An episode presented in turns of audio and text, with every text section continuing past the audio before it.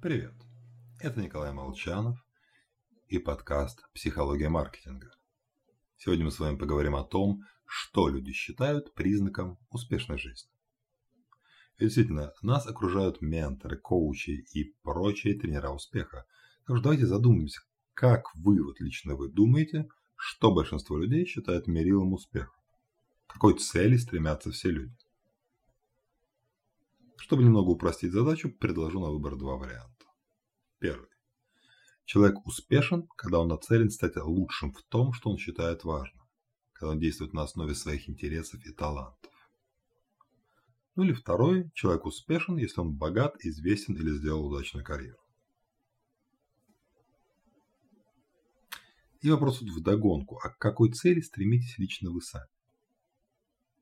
В 2019 году Тед Роуз провел аналогичное исследование и получил чудесный результат. Почти 100% ответили, что для них понятие успеха заключено в первом варианте. Однако, и это потрясающе, примерно столько же 92% опрошенных заявили, что другие-то, скорее всего, выберут второй вариант. То есть мы о саморазвитии высоком, а они о деньгах и бренном. Это и ряд других исследований вскрывают серьезную проблему коллективных иллюзий. Когда вокруг другие, человек первым делом оглядывается в поисках подсказки, пытаясь понять, а как же реагируют остальные. В результате все смотрят друг на друга. А лидеров, тех, кто способен действовать, сказать, о чем все молчат, мало. В результате мы думаем, что большинство людей придерживаются устоявшейся точки зрения. И, даже если сами не согласны с этим убеждением, стараемся свое несогласие скрывать, чтобы не выделяться. Когнитивные иллюзии впечатляют своими масштабами, благодаря ему их крах впечатляющий.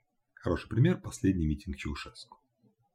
Ну а в маркетинге это вылилось в модель Роджерса, по которой удобно прогнозировать спрос на инновации, даже если они прекрасны, пока не найдутся новаторы, составляющие 2,5% аудитории, остальное большинство будет выжидательно смотреть.